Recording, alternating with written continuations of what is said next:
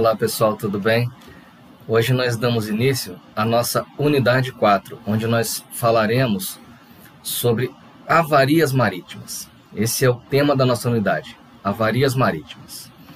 Antes de começar a falar especificamente sobre avarias marítimas, nós vamos falar sobre a expressão avarias. Normalmente, né, nas nossas aulas presenciais, eu começo essa aula perguntando de maneira geral para os alunos o que significa a palavra avaria. E normalmente né, eu obtenho como resposta que avaria significa um dano. Né? Normalmente a palavra avaria ela é associada a um dano, a uma quebra, né? a um dano efetivo causado a alguma coisa. Se nós formos buscar no dicionário, nós vamos ver que avaria realmente tem esse, esse significado. Só que aqui no direito marítimo, né, a palavra avaria ela é um pouco mais abrangente. Tá? A palavra avaria ela é um pouco mais abrangente, por quê? Porque ela engloba não somente os danos, mas também as despesas extraordinárias. Então, nós vamos chamar de avaria marítima qualquer dano ou despesa extraordinária que ocorre durante uma viagem, durante uma expedição marítima. É, o que, que seria essa despesa extraordinária? É toda aquela despesa que não está prevista. Né? Tudo que é extraordinário é uma coisa que não é prevista, que não, não havia previsão da sua ocorrência. Então, é, como a gente vê no slide, no direito marítimo, a palavra varia significa despesas ou danos extraordinários concernentes ao navio ou à carga. Então, qualquer despesa extraordinária, nós vamos considerá-la como uma avaria marítima. Olha lá o artigo 761 do Código Comercial. É, o Código Comercial Brasileiro, uma lei é, antiga no Brasil, quase toda já revogada, mas a parte de comércio marítimo ainda está vigente. Então, o que nos diz o artigo 761. Todas as despesas extraordinárias feitas a bem do navio ou da carga, conjunta ou separadamente, e todos os danos acontecidos àquele ou a esta, desde o embarque e partida até a sua volta e desembarque, são reputadas avarias. Então, notem aí que a própria legislação nos diz que a despesa extraordinária feita bem do navio, feita bem da viagem, é a despesa a qual, é, se não fosse feita, não, não teria sucesso na viagem, é uma despesa que não era prevista, mas que houve a necessidade de se fazê-la para que se pudesse concluir a viagem. Então, essas são as despesas extraordinárias e, para nós, são também consideradas avaria. Tá? A palavra avaria, né, a questão da avaria no, de um direito marítimo é uma questão muito antiga. Né? Nas primeiras legislações, os primeiros marcos regulatórios, eles já traziam questões de avarias, de danos acontecidos, porque era uma aventura marítima, né, é uma aventura marítima e é, sempre foram previstos é, diversos perigos para essa viagem, razão pela qual isso foi chamado de aventura marítima. Então, uma das primeiras é, matérias reguladas na legislação marítima do mundo todo foi essa questão de avaria. Vamos lá. Então, a título de classificação, a título de classificação, é, nós podemos classificar, de acordo com o conceito que nós vimos, é, as avarias, podemos classificá-las quanto à sua natureza. E quanto à sua natureza, nós vamos classificá-las como avaria dano ou avaria despesa. Tá? Essa é a classificação quanto à natureza. Tem uma que vamos ver daqui a pouquinho. Tá? Então, classificação quanto à natureza, nós vamos classificar as avarias em avaria dano e em avaria despesa. O que é avaria dano? Também chamada pela doutrina de avaria deteriorante. Né? O que, que são é, as avarias deteriorantes. São aqueles danos efetivamente acontecidos e motivados normalmente por faltas náuticas. Nós falamos bastante sobre falta náutica na, na aula sobre as convenções de responsabilidade civil. Né? Falta náutica é aquele ato normalmente cometido pela tripulação, é, ocorrido durante a viagem, que venha a causar um dano efetivo. Então, Isso para gente nós vamos chamar agora de avarias dano ou avarias deteriorantes. E a avaria despesa, aquele gasto extraordinário que eu comentei. Né? As avarias despesas são chamadas também de avarias expensivas, né? expensa, custo. Então, avaria despesa, né? geralmente causadas aí por elementos de força maior, caracterizando desembolsos de caráter excepcional necessários para que o navio complete a viagem com segurança. Então, é aquilo que eu comentei. Né? A avaria despesa é aquele gasto extraordinário, aquele gasto que não era previsto de acontecer, mas houve a necessidade de se fazer esse gasto para concluir a viagem com segurança. Então, nós temos aí, voltando né, a classificação das avarias, né, quanto à sua natureza, em avaria dano e avaria despesa. Tem uma outra classificação muito importante, pessoal, e eu estava comentando com vocês, é que é uma questão antiga do direito marítimo, antiga da própria atividade de navegação. Há uma outra possibilidade de classificação, tá? que é a classificação quanto à sua causa, que é o ponto importante que nós vamos estudar aqui hoje. É que qualquer avaria, seja ela avaria dano ou despesa, ela poderá ser classificada quanto à sua causa em avaria grossa ou avaria simples. A avaria grossa é um dos institutos mais antigos do direito marítimo. Ele está é, pautado no princípio da solidariedade daqueles que se fazem ao mar. Então vamos lá. Classificação quanto à causa em avaria simples e avaria grossa. O que, que é avaria grossa? É, avaria grossa, a gente vê o conceito aqui, são danos ou despesas extraordinárias decorrentes de um ato intencional e razoavelmente praticado em defesa do interesse comum numa situação de perigo real ou iminente, visando obter ou obtendo um resultado útil. Então, esse é o conceito de avaria grossa. Tá? Esse é o conceito doutrinário de avaria grossa. Eu vou repetir. São danos ou despesas extraordinárias decorrentes de um ato intencional e razoavelmente praticado em defesa do interesse comum numa situação de perigo real ou iminente, visando a obter ou obtendo um resultado útil. Então, é, notem que existem vários elementos caracterizadores da varia grossa. E a varia grossa, ela surge é, na aventura marítima com base naquilo que eu comentei com vocês, no princípio da solidariedade daqueles que se fazem ao mar. É porque essa solidariedade, todo mundo ali envolvido na viagem tem um interesse comum. Tem um interesse em comum. Qual é esse interesse? É que a viagem chegue ao seu destino e que as mercadorias ali embarcadas sejam entregues aos seus destinatários.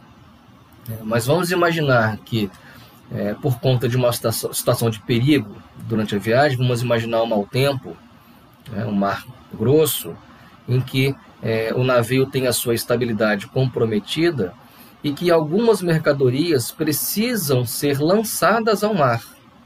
Né? Notem esse ponto importante. Eu não estou dizendo que a mercadoria caiu no mar. A mercadoria ela foi lançada propositalmente ao mar para garantir a segurança do navio, para garantir a segurança do restante das cargas que ficaram ali a bordo. É, alguém sofreu um prejuízo. Quem sofreu o prejuízo momentaneamente? o dono daquela mercadoria que foi lançada ao mar. Aí eu pergunto a vocês: é justo que ele arque sozinho com esse prejuízo? É, obviamente que não. Por quê? Ele sofre um prejuízo visando resguardar né, aquele ato que causou o prejuízo, ele foi feito no interesse de resguardar o interesse coletivo, o interesse comum. O interesse do dono do navio, do armador do navio, é, da, do, do, dos donos das outras mercadorias a bordo. Então, por conta disso, o mais justo seria o quê? Que todos compartilhassem entre si aquele prejuízo, até porque aquele prejuízo garantiu, né, salvaguardou o patrimônio de uma outra pessoa. Então, esse, essa é a ideia da varia grossa. Né? É um ato, um dano ou despesa extraordinária cometida em benefício da viagem para resguardar o interesse de todo mundo ali envolvido na viagem. Então, essas despesas, né, como eu citei aqui na nossa, na nossa, no nosso exemplo, né, elas são suportadas por todos os envolvidos. Né, todos os envolvidos ali naquela viagem, na expedição marítima, né, o interesse comum, né, eles vão suportar esse prejuízo. Esse prejuízo ele será dividido. Né, e esse prejuízo ele vai ser dividido de forma proporcional entre todos aqueles ali é, envolvidos naquele, naquela viagem. Tá? Então, as despesas, esses prejuízos, eles são suportados por todos os interessados, por navio, por carga, o dono do navio, o dono da carga, né? todos os envolvidos ali.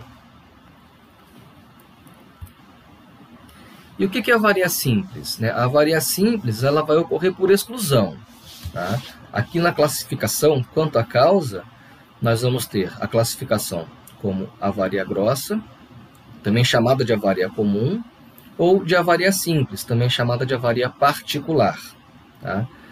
Se nós encontrarmos todos os elementos caracterizadores da avaria grossa, que nós vamos falar daqui a pouquinho, nós estaremos diante, então, nós poderemos então classificar como avaria grossa. Presentes todos os elementos caracterizadores da avaria grossa, nós vamos então classificar aquela avaria, seja ela uma avaria dano ou despesa, como uma avaria grossa. E qual é a finalidade de se classificar uma determinada avaria como avaria grossa? É justamente a possibilidade de se dividir o prejuízo. Tá? Se nós conseguirmos classificar uma determinada avaria em avaria grossa, esse prejuízo ele será dividido, ele será comum a todos. Por isso que nós chamamos a avaria grossa também de avaria comum, porque o prejuízo ele é comum, ele envolve todo mundo.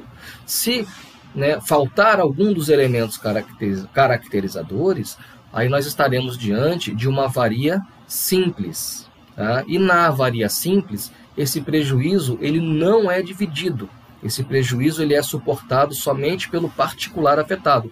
Por isso que nós chamamos a avaria simples de avaria particular também. É uma outra nomenclatura utilizada para se referir à avaria simples. Né? Ela é chamada de avaria particular. O que é avaria simples? Né? São atos, então, que decorrem essencialmente de fortuna do mar, de vício do navio, vício da carga, faltas náuticas também podem dar causa à avaria simples, né? fatos do transportador ou armador.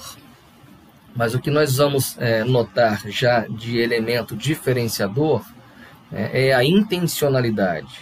Tá? A gente vai falar daqui a pouquinho aí dos elementos, dos pressupostos caracterizadores da varia grossa, e a gente vai ver que o elemento mais importante né, é a intencionalidade. É um ato intencional cometido.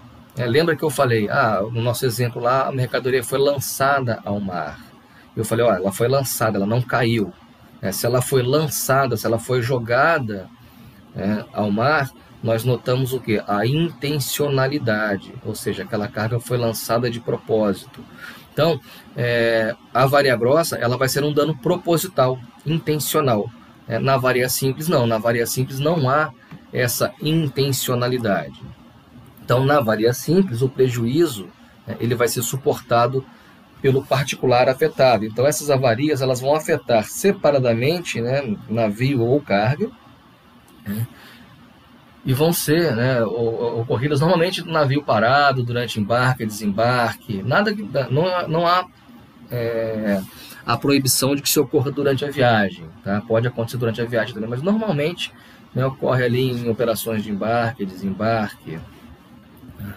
Né. Então esses prejuízos eles são suportados pelo particular afetado, por aquele dono da mercadoria ou dono do navio, seja né, a quem aquele prejuízo atingir. E mais uma vez eu falo com vocês, é sempre que a gente pergunta ah, quem é que vai pagar o prejuízo, em sala o pessoal vai responder assim, ah, o seguro. Tá? O seguro ele não entra em cena agora. Tá? A gente só está falando se o prejuízo é do dono do navio ou do dono da carga. Tá? Para facilitar o entendimento de vocês. O seguro ele vai entrar depois, porque o dono da carga vai ter o seguro dele, o dono do navio vai ter o seguro dele também, né? Se o dono do navio tiver que arcar com prejuízo, ele vai acionar a seguradora. Se o dono da carga tiver que arcar o prejuízo, ele vai acionar a seguradora dele. Tá? Mas nesse momento a gente não quer saber de seguradora. Tá? A seguradora ela vai, é, é um personagem que vai entrar depois. Tá? O que nós estamos falando agora é o prejuízo é do dono do navio, o prejuízo é do armador, o prejuízo é do dono da carga. Alguém é o dono desse prejuízo, não a seguradora. A seguradora ela entra depois. Esqueçam seguradora. Todo ano, né, a gente nessas aulas de responsabilidade, nessas aulas de avaria, o pessoal fala: não, mas isso aí é a seguradora que vai pagar, o prejuízo é da seguradora. Não, o prejuízo não é da seguradora. Ela vai ser um personagem que vai entrar depois. Então, aqui um quadrinho é, da classificação quanto à natureza e quanto à causa. Relembrando, né, quanto à natureza, as avarias elas podem ser classificadas tanto em avaria dano quanto avaria despesa. Lembrando que as avarias dano são chamadas também de avarias deteriorantes e as avarias despesa são chamadas também de avarias expensivas. E nós vimos que a classificação mais importante não é quanto à sua natureza, mas sim quanto à sua causa. Né? E quanto à causa, nós vamos classificar a avaria em avaria simples ou avaria grossa. Né? Tanto, nós vimos que tanto a avaria dano quanto a avaria despesa podem ser classificadas quanto à sua causa. Né? E qual é o propósito da classificação quanto à causa? É saber quem é que vai arcar com esse prejuízo. Né? E quanto à causa, as avarias podem ser classificadas como avaria simples, também chamadas de avaria particular, e avarias grossas, também chamadas de avaria comum. É só lembrar que na avaria grossa, o prejuízo ele é comum a todo mundo, né? o prejuízo é compartilhado. Na avaria simples, o prejuízo ele é suportado pelo particular afetado. Só né, o dono daquela coisa vai arcar com aquele prejuízo. Esse prejuízo ele não será compartilhado. Tá? Então nós vamos falar agora dos pressupostos da varia grossa. Né? Os pressupostos. O que, o que são pressupostos? São elementos sem os quais nós não podemos classificar uma avaria como avaria grossa. Então, para que uma avaria possa ser classificada como avaria grossa, deverão estar presentes todos esses elementos que nós estamos vendo no slide agora. Né? Primeiro elemento, dano ou despesa extraordinária. Né? Isso está relacionado ao próprio conceito de avaria. Então, para que se possa ser uma avaria, né, nós teremos que estar dentro de um dano ou despesa extraordinária. É, e esse pressuposto ele é tanto para varia grossa quanto para varia simples. Né? Dano ou despesa extraordinária. Se não tiver dano ou despesa extraordinária, nós não temos sequer uma avaria. Tá? Então, esse é o primeiro elemento da varia grossa. Nós estamos diante de um dano ou despesa extraordinária? Sim, nós estamos. Então, nós partimos para a análise do segundo elemento. Qual é o segundo elemento? É a intencionalidade ou razoabilidade, ou seja, aquele dano ou despesa extraordinária que nós estamos analisando, ele precisa ser também é, ocasionado de forma intencional e razoável. Tá? Então, esse dano ele precisa ser intencional ou razoável. Lembra que eu comentei, é aquele dano causado de propósito, aquele prejuízo, aquela quebra, aquela despesa causada de propósito. Então, a resposta foi sim, nós estamos também diante de um ato intencional ou razoável. O que é a razoabilidade? É o bom senso. Será que aquela, aquele comportamento, aquele ato que se praticou era realmente necessário? Né? É, então a razoabilidade ela vai, é, ela evita excessos.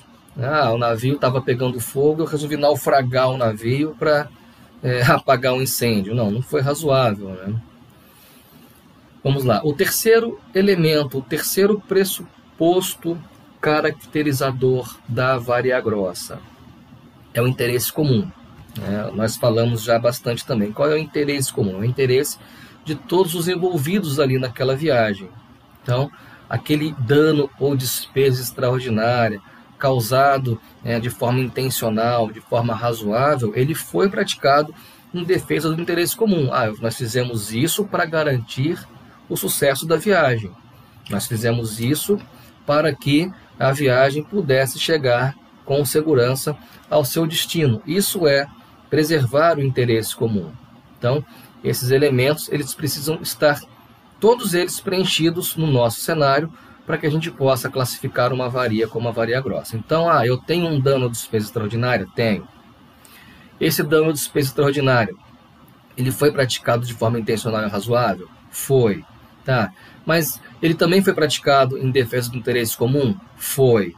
Então, nós partimos para a análise do quarto elemento, o perigo real ou iminente. O que é o perigo real ou iminente? Vamos lá, situação de perigo real é aquele perigo que está acontecendo naquele momento.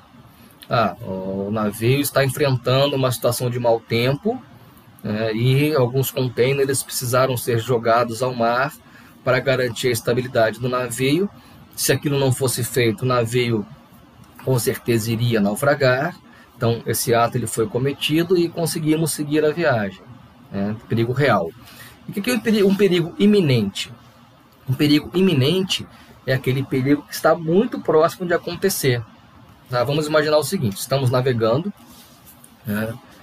e situação normal e recebemos lá a bordo um aviso aos navegantes. Recebemos um comunicado de um mau tempo à frente né? e com recomendações de se evitar a área. Né? Ou qualquer outra circunstância, mas também com recomendações de evitar a área. Vamos imaginar uma área com alto índice de pirataria, com atos de pirataria ocorrendo naquele local constantemente e nós recebemos a bordo do nosso navio uma orientação para que aquela área seja desviada, seja evitada. Então nós vamos fazer um desvio. Vamos fazer um desvio considerável na nossa derrota. E eu pergunto para vocês, será que esse desvio considerável ele pode ser, é, pode ser classificado como uma avaria? O dano já vou descartar, mas será que nós vamos ter uma despesa extraordinária por conta desse desvio considerável? Com certeza vamos.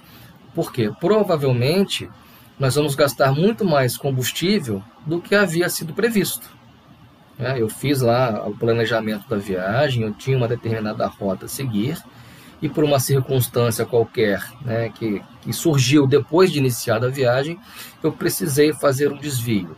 Né? todo esse desvio ele vai demandar um consumo extra de combustível e é um, até um perigo também, né? É, então, por conta desse consumo extra, nós estaremos diante de uma despesa extraordinária. Aquele desvio não foi previsto. Então, eu tenho um gasto de combustível que não era previsto. Então, por isso que nós estaremos também diante de uma varia despesa. Tá? E essa é cometida aqui no nosso exemplo numa situação de perigo iminente. Era um perigo que estava muito próximo de acontecer é, e para evitar esse perigo, nós fizemos essa mudança, essa modificação. Então, é o perigo real ou iminente. E o quinto elemento né, é o resultado útil. A doutrina discute bastante a questão do resultado útil. Alguns doutrinadores, inclusive, é, defendem que ele não é obrigatório, que basta a intenção de se salvar a viagem. Né? Outros doutrinadores dizem não, a viagem ela precisa ser concluída com sucesso. Então, ela precisa do, do preenchimento desses cinco elementos, desses cinco pressupostos. Então, dano despesa extraordinária, intencionalidade e razoabilidade, interesse comum, perigo real ou iminente e resultado útil. Esses são os pressupostos caracterizadores da varia grossa. Para que a varia grossa seja, ela possa ser classificada como tal, ela precisa do preenchimento de todos estes elementos. Tá? Na ausência de qualquer um deles, de qualquer um deles, nós estaremos diante de uma varia simples. Tá? Ah, então ah, eu tenho um dano ou despesa extraordinária? Tenho. É, mas ele foi intencional e foi razoável? Foi. Ah, mas ele foi é, praticado em defesa do interesse comum? Foi também. Ah, mas o navio estava numa situação de perigo real ou iminente? Não, não estava.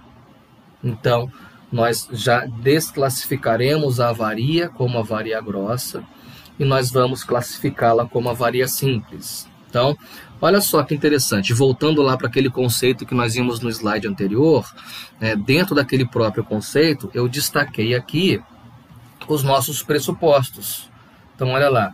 Avaria grossa são danos ou despesas extraordinárias, coloquei a Carmin, né, danos ou despesas extraordinárias, o nosso primeiro elemento, decorrentes de um ato intencional e razoavelmente praticado, olha aí o nosso segundo elemento, nosso segundo pressuposto caracterizador. Né.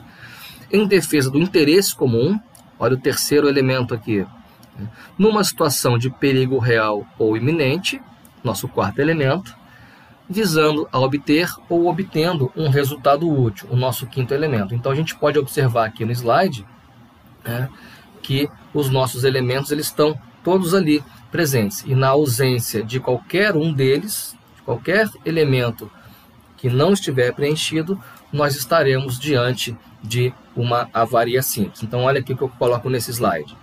Na observância dos pressupostos despesa ou dano, mesmo que extraordinários, não configurarão avaria grossa, sendo, portanto, considerados avaria simples. E qual é a consequência prática disso?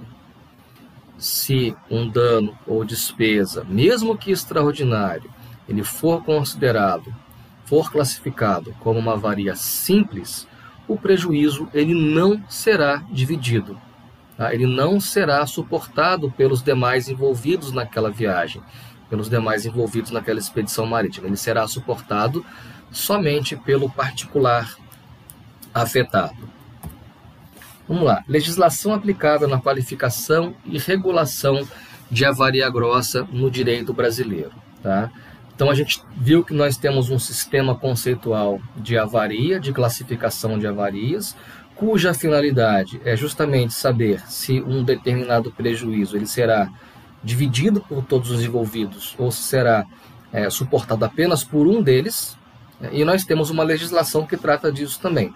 Nós temos uma regra internacional, que são as chamadas regras de York e Antuérpia, que nós vamos estudar na próxima aula. Tá? Mas dentro do direito brasileiro, nós temos também é, menção a avarias dentro do nosso Código Comercial. Nós vimos lá no 761 que ele traz o próprio conceito de avaria, né?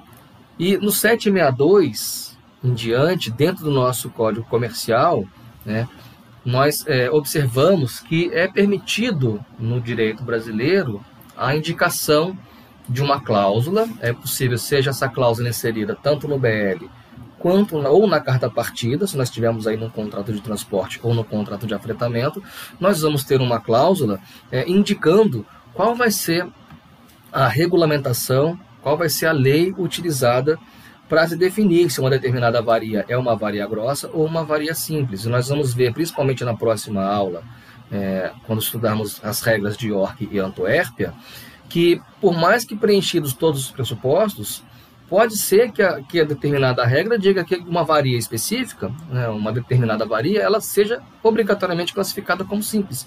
Ah, mestre, mas se eu seguir os pressupostos, vai ser a varia grossa. Eu vejo que tem uma varia grossa ali. Ah, não, mas por conta da regra específica, número tal ali, da lei tal, ou da, da, de York Antuérpia, a, a, norma vai determinar que a varia ela seja obrigatoriamente classificada como simples. Mas isso a gente vai estudar em York Antuérpia na próxima aula. Então, no direito brasileiro, nós temos aí, é, essencialmente, previsto no BL ou na carta partida a menção a, a essas regras. Então, diz o artigo 762 do Código Comercial, né, ele permite né, a, a, inserção, inclusive, de uma convenção especial, de uma regra diferente, né, que não as regras do direito brasileiro, que vai ser utilizada, que, que poderá ser utilizada na regulamentação, na regulação da varia.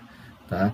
Então, o próprio Código Comercial ele permite a inserção de uma determinada cláusula que determine o seguinte: ó, no caso de avaria, nós vamos usar uma regra específica, a regra tal, tal, tal.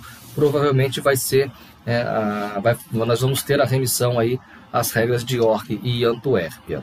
Então, na omissão das partes, a varia grossa será regulada de acordo com as normas contidas no Código Comercial. Mas, evidentemente, que eu estou falando aqui de contratos celebrados no Brasil.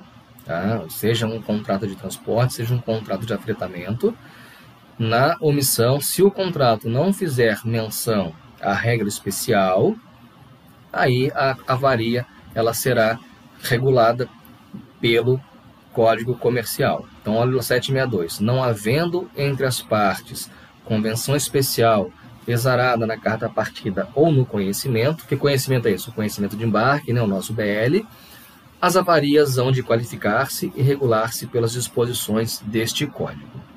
Então, nós estudamos aqui o Instituto da Avaria Grossa. Né? O importante da nossa aula de hoje aqui é a varia grossa. Por quê? Porque é um instituto muito antigo dentro do direito marítimo, dentro da atividade de navegação. Ele surgiu justamente com base nesse princípio de solidariedade. Não é justo né, que alguém arque sozinho com um prejuízo, sendo que aquele prejuízo foi, foi cometido para resguardar o interesse de todos os envolvidos ali naquela viagem. Então, a intenção da avaria grossa é justamente essa, né? É dividir esse prejuízo. Então, esse, essa é a classificação importante para a gente. Então, nós vimos é, tanto dano ou despesa extraordinária, eles podem ser classificados como avaria simples ou avaria grossa.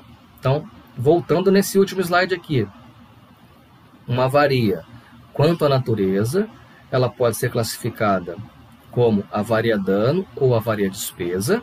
É, avaria dano, chamada de avaria deteriorante, e avaria despesa pode ser chamada também de avaria expensiva, mas o importante para a gente é que tanto a avaria dano quanto a avaria despesa, ela pode ser classificada quanto à sua causa. E quanto à causa, nós vamos classificar as avarias em avaria simples ou avaria grossa. A avaria simples, também chamada de avaria particular, por quê? Porque ela é suportada pelo particular afetado. E a avaria grossa, também chamada de avaria comum, por quê? Porque o prejuízo ele é comum a todos. E relembrando, para que nós possamos estar diante de uma avaria grossa, é necessário o preenchimento, é necessária a presença daqueles elementos caracterizadores. Quais são eles? Quais são os pressupostos da avaria grossa? Dano ou despesa extraordinária, intencionalidade e razoabilidade, interesse comum, perigo real ou iminente e resultado útil. Tá ok, pessoal? Então, esse é o Instituto da Varia Grossa, é um ponto importante. Tá? Nós paramos por aqui hoje. Qualquer dúvida, podem me mandar e-mail, podem me acionar pelo Moodle, podem mandar mensagem pelo WhatsApp. É importante a gente ter um canal para tirar dúvida.